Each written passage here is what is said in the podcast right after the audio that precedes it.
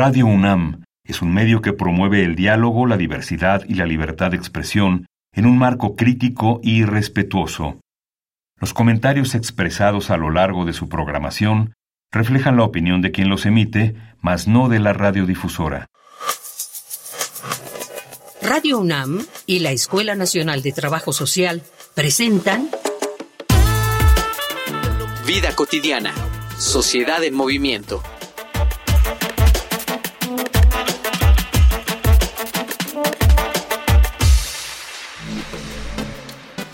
Recuerda cualquier día en tu escuela, el mejor día. Recuerda tus amistades y los mejores maestros, las clases que te cambiaron la vida. Ahora imagina cuántos problemas hubieras tenido para disfrutar ese mismo día, pero digamos, si no pudieras usar una de tus piernas, o ambas. ¿Habrías disfrutado igual tu escuela si no hubieras podido escuchar a nadie? ¿O si no pudieras ver nada? Intenta recordar si tu plantel contaba con rampas de acceso suficiente o material de lectura en braille. Son dos polos muy distintos, pues la mayoría de las instituciones tanto educativas como de otra índole consideran que su labor cívica se cumple solamente con colocar una rampa de acceso para sillas de ruedas, sin importar si el resto del edificio está diseñado o no para personas con esta condición.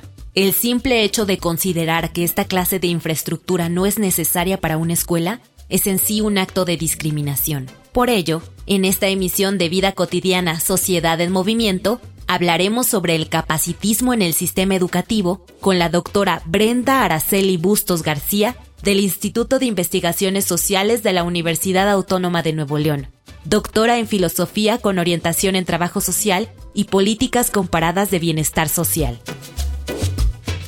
Bienvenidas, bienvenidos. Soy Ángeles Casillas a una emisión más de Vida Cotidiana, Sociedad en Movimiento. Hoy vamos a reflexionar sobre un tema muy interesante y cada vez más, pues, importante, sobre todo en el ámbito educativo. Vamos a hablar de capacitismo en el sistema educativo, cómo se relacionan cómo evitar prácticas que de alguna manera devalúen a las personas con discapacidad, cómo podemos evitar estas barreras físicas, estas barreras sociales que impiden para este grupo su pleno desarrollo. Vamos a reflexionar de ello, quédense con nosotros, pero antes, si gustan proponer alguna temática, este es su espacio, escuchen y anoten las redes oficiales de la Escuela Nacional de Trabajo Social. Facebook, Escuela Nacional de Trabajo Social, ENTS, UNAM. Twitter, arroba ENTS, UNAM Oficial. Instagram, ENTS, UNAM Oficial. Quiero darle la bienvenida a la doctora Brenda Araceli Bustos, hoy nuestra invitada. Muy bonita tarde, gracias por aceptar la invitación. Vamos a iniciar, eh, si te parece, eh, para nuestra audiencia, ¿Qué debemos entender por esta palabra tan curiosa que se llama capacitismo? Es un término más bien que pues tendrá pues de reciente creación, ¿no? Y que se ha ido como colocando muy aceleradamente.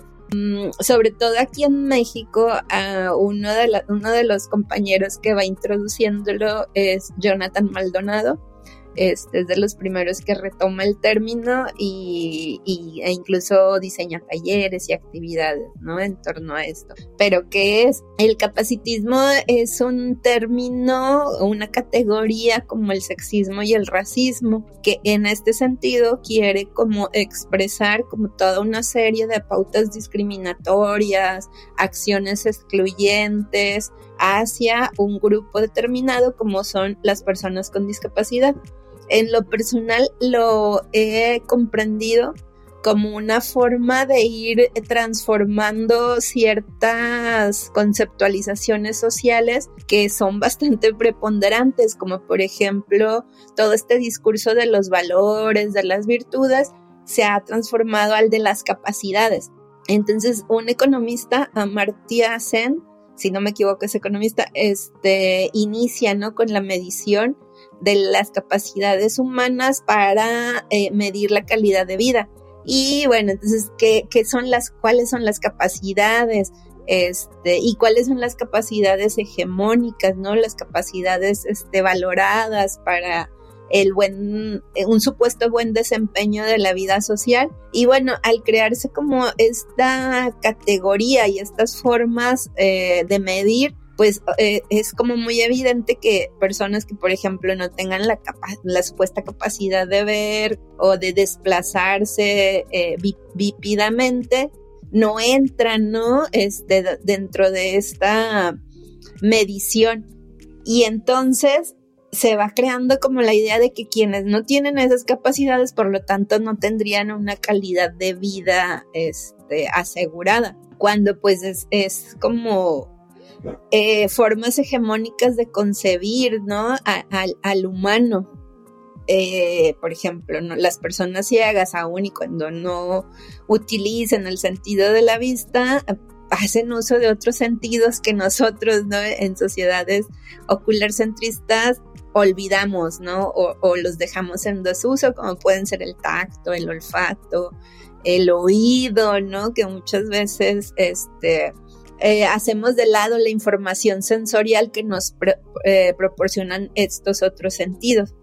Y bueno, entonces en este sentido las capacidades eh, se vuelven ciertas capacidades preponderantes y generan una serie de exclusiones y este, discriminaciones a quienes entonces supuestamente no cumplen con ese mandato capacitista. Podemos entender entonces que a partir de estas capacidades humanas para, como tú lo señalabas, el buen desempeño en nuestra vida social, esto de capacitismo tiene que ver con, con la discriminación, con los prejuicios, con las propias barreras que nosotros creamos en nuestros entornos para con las personas con discapacidad? Bastante, porque muchas veces, de hecho, este compañero Jonathan Maldonado tiene un escrito donde señala cómo en los baby showers generalmente decimos eh, que sea hombre o que sea mujer, ¿no? Pero que nazca bien, que nazca sano. Y entonces ya ahí en ese como deseo, ese anhelo, pues se engloba, se eh, resume, ¿no? Como todas estas valoraciones de cuerpos que no cumplen o que salen de, de esas normas capacitistas. Eh, cuerpos que pues al final de cuentas construyen otras formas de ser en el mundo y que muchas veces como estamos un poco sesgados a que la discapacidad es una minusvaloración o disminución de, de, lo humano, este, no llegamos como a entreverlo, ¿no? Como todo lo que se podría aportar como desde estas otras formas de ser en el mundo. Y pues las, las formas de discriminación pues se expresan de formas bastante diversas, ¿no? Por ejemplo, eh, las personas con discapacidad son las que ocupan eh, menores puestos laborales, ¿no? Y toda una serie de cuestiones estructurales, pero también eh, el acoso en, el acoso cotidiano en la calle es bastante sorprendente, ¿no? Porque uno pensaría que ya en 2022 este tipo de situaciones no existen, pero es, es sorprendente lo que algunos compañeros, amigas, conocidas vivencian cada día y que manifiesta esta, esta noción capacitista. Por ejemplo, una compañera muy querida, muy inteligente, activista eh, disca, eh, alguien la quería ayudar a cruzar la calle, pero pues ella no iba a cruzar, ¿no? Entonces denegó la oferta de ayuda y pues la persona se molestó y la insultó así muy fuerte, ¿no? Entonces este tipo de, de situaciones, de experiencias, pues eh, manifiestan, ¿no? Como estas nociones de discriminación que rebasan lo estructural y se vive cotidianamente. Y bueno, en, resumidas cuentas, creo que para mí como que mucho de lo que ha sucedido con este capacitismo imperante es que expresa el desconocimiento también de la potencia creadora de las personas con discapacidad, porque se les ve como como si solo estuvieran esperando recibir ayuda o recibir apoyo, eh, para, para poder este, vivir en el mundo, cuando en realidad hay una serie de, una potencia creadora muy, muy este, grande, ¿no? Por ejemplo, estas adaptaciones de tecnología, pero también producción teórico-conceptual, este, y bueno, en suma de formas y estrategias de precisamente solventar, saltar estas barreras capacitistas que se han construido. Muy acotada esta, esta definición y lo que los elementos están presentes con relación al capacitismo. Vamos a abonar con datos, con datos estadísticos sobre las personas con discapacidad en México. Te invito a que escuchemos una infografía social. Infografía social. El capacitismo es la discriminación y el prejuicio social contra las personas con discapacidad. Incluye estereotipos dañinos, conceptos erróneos, barreras físicas y opresión en mayor escala. En el capacitismo, la discapacidad es considerada como un error y no como parte de la diversidad humana, por lo que se percibe como algo negativo. Un ejemplo de una acción capacitista evidente es negar el acceso a una persona con discapacidad a un puesto de trabajo por motivo de su discapacidad. Una acción menos evidente, pero igual de capacitista, por ejemplo, es hablar con un adulto con discapacidad como si fuera un niño. Todos y todas en algún momento hemos sido capacitistas. Por ello, es necesario cuestionar nuestras actitudes hacia la comunidad con discapacidad y darnos cuenta de qué cosas podemos cambiar para promover la inclusión social de las personas con discapacidad. Las personas con discapacidad o diversidad funcional desarrollan estrategias cotidianas de resistencia para contrarrestar las visiones negativas sobre su discapacidad y evitar la discriminación. La Organización de las Naciones Unidas para la Educación, la Ciencia y la Cultura destaca la importancia de una política educativa inclusiva. Sin embargo, el analfabetismo representa un problema de rezago educativo y contribuye a la exclusión y falta de oportunidades. Según el Censo de Población y Vivienda 2020, del total de población en el país, el 5.7% tiene discapacidad o algún problema o condición mental. La actividad con dificultad más reportada entre las personas con discapacidad es caminar, subir o bajar. 19% de estas personas de 15 años y más son analfabetas. El 21% de las mujeres con discapacidad son analfabetas y 17% de hombres no saben leer ni escribir. Uno de los principales obstáculos que experimentan las personas con discapacidad en el entorno educativo es la persistencia de mitos y falsas creencias en relación a su condición. Esto se traduce en empatía insuficiente, tanto de los docentes como de la administración y los servicios, así como de los demás estudiantes que impide una participación e integración amplia y plena en educativa. Un sistema educativo capaz de garantizar el cumplimiento del derecho a la educación para todos debería construirse a partir de un cambio de mentalidad para considerar la diversidad como algo natural en vez de ocultarla o apartarla. Doctora, de alguna manera, ¿no? Este, con lo que nos compartes, ¿no? podemos entender que el capacitismo es considerado como, como un error y no como parte de la diversidad humana, ¿no? Por eso me parece que lo percibimos eh, estas situaciones que tienen las personas de manera natural de algo muy, muy negativo. En nuestro país, en México, ¿cuál es el panorama vinculado con el capacitismo y si se pudiera, en específico, en los entornos educativos. Sí, es este, pues sí, bastante preocupante, ¿no? Si en, sociedades que les llaman de eh, primer mundo, donde hay más avances en política social y programas de intervención, hay todavía serias fuentes que relegan a las personas con discapacidad en nuestro país y, eh, creo que se puede como generalizar a América Latina. Es todavía una situación donde se enfrentan muchísimos retos.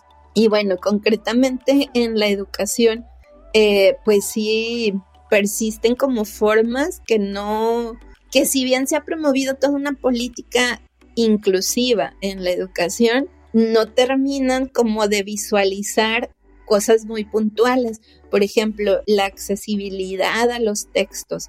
Eh, hay compañeras eh, que ah, estaban estudiando su licenciatura Y recuerdo una de ellas estaba estudiando psicología acá en la en Monterrey y pues los materiales que debía revisar, eh, no sé, textos de Freud o de Lacan, ¿no? De, de, su área, no, no, eran accesibles para el sistema que eh, se utilizaba, el sistema lector, ¿no? Que, que utilizaba.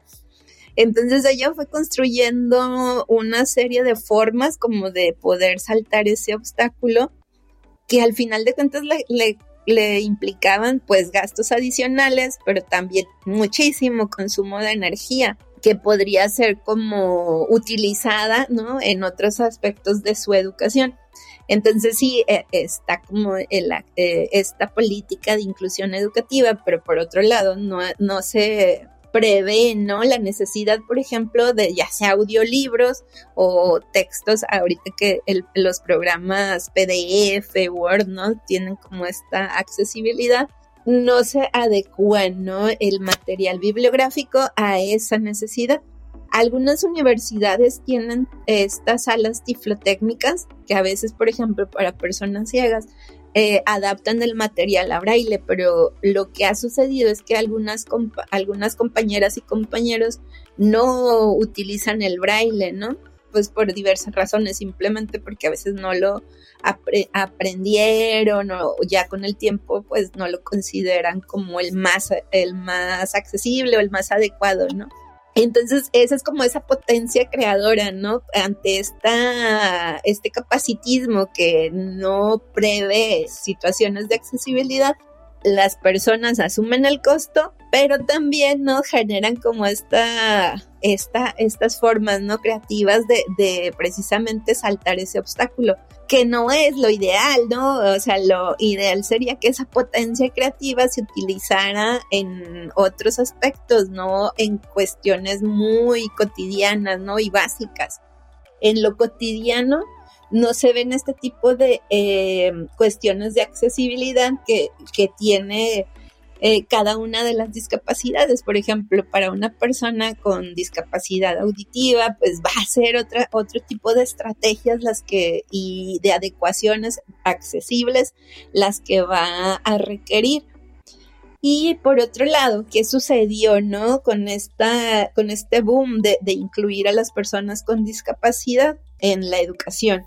No, hay ya muchos compañeros que han estudiado su licenciatura, algunos otros ya están iniciando su maestría, pero eso contrasta con las ofertas laborales. Se crea como toda esta política de, inclusión a la educación, pero no así. Se crean trabajos que vayan acordes a esa, a esa nueva situación educativa que aún es un porcentaje bajo de personas con discapacidad las que pueden estudiar, ni aún así se crean ofertas laborales para personas con discapacidad que ya tienen una licenciatura eh, y que al rato van a tener una maestría. Entonces eso es muy, muy contrastante, ¿no? Porque pues cualquier persona con, eh, que con un grado académico, pues obviamente quiere eh, emplearse dentro de su área, ¿no? Este, profesional. Y en el caso de las personas con discapacidad, pues es casi, casi eh, imposible, ¿no? Eh, que se pueda lograr. Entonces, en ese sentido, eh, si hubo como esta, este empuje por parte del, del Estado, de los gobiernos, a, esta política incluyente, le llamaban, pero que contrasta, ¿no? Con lo laboral y que contrasta con medidas específicas para realmente tener acceso a este, estudiar, ¿no? Sin que eso signifique como un empleo extra de la familia o de la misma persona que se tiene que ir adecuando a el material o, o, lo que ocupe, ¿no? Para poder realmente estudiar y tener acceso a la educación, ¿no? Porque una cosa es inscribirse, matricularse en la escuela, pero otra muy distinta es realmente eh, poder estudiar sin que eso me implique el estrés, ¿no? Genera mucho estrés. Hay compañeros que ahorita eh, en maestría, compañeras ciegas, que, que, están muy estresadas porque, por ejemplo, el tipo de tareas que les dejan no, no es en plataformas que el lector pueda irles leyendo, ¿no? Valga la redundancia. Y pues obviamente eso genera mucha frustración, estrés, ¿no? Este, y pues una, a lo mejor un desánimo que no es por la, no es por el, la materia que se estudia en sí, sino por este tipo de situaciones y de dificultades que yo creo que cualquiera nos desanimarían. Doctora, a propósito de estas situaciones y casos que nos has compartido en el ámbito educativo, vamos a sumar, vamos a sumar con testimonios, con voces de personas con discapacidad que se encuentran, que están estudiando alguna carrera. ¿Cuál, cuál ha sido su experiencia? Vamos a Voces en Movimiento. Voces en movimiento.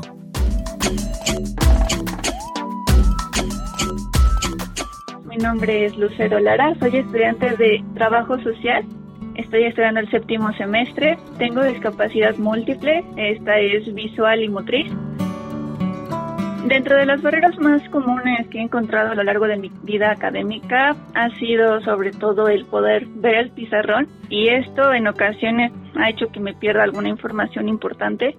También que las letras de algunos textos o de recursos electrónicos sean demasiado pequeñas y que pues no haya formas de poderlas hacer más grandes o que los profesores no nos los entreguen en un formato un poco más accesible para nosotros. Bueno, las condiciones que han sido favorables para mi desarrollo académico, sobre todo yo lo he visto el, el acompañamiento de mis compañeros, mis compañeros y algunos profesores han sido parte fundamental para que yo he podido llevar mi, pues ejercer mi derecho a la educación. Ellos siempre me han apoyado en lo que yo he necesitado, entonces pues ellos han sido estas partes que han favorecido mi educación.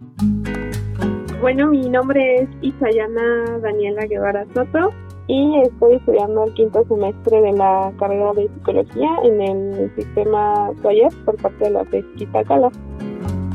En mi experiencia, pues yo creo que para que se ejerza un pleno ejercicio del derecho de educación, pues pienso que en primera la institución debería o debe estar preparada para recibir alumnos con diferentes discapacidades, no solo motriz, porque también hay muchos alumnos pues, con discapacidad visual, con otro tipo de discapacidades que a lo mejor se tienen que tratar de manera diferente, tanto si es de forma estructural dentro de la misma escuela, como en el personal, pues los docentes juegan un, papel muy importante en la correcta inclusión de, un estudiante con discapacidad, pues ya que si él o los docentes intervienen de manera positiva en ese proceso de inclusión de, del alumno o la alumna, yo pienso que va a influir en gran medida en el proceso de, de su aprendizaje y pues incluso en las relaciones con sus demás compañeros.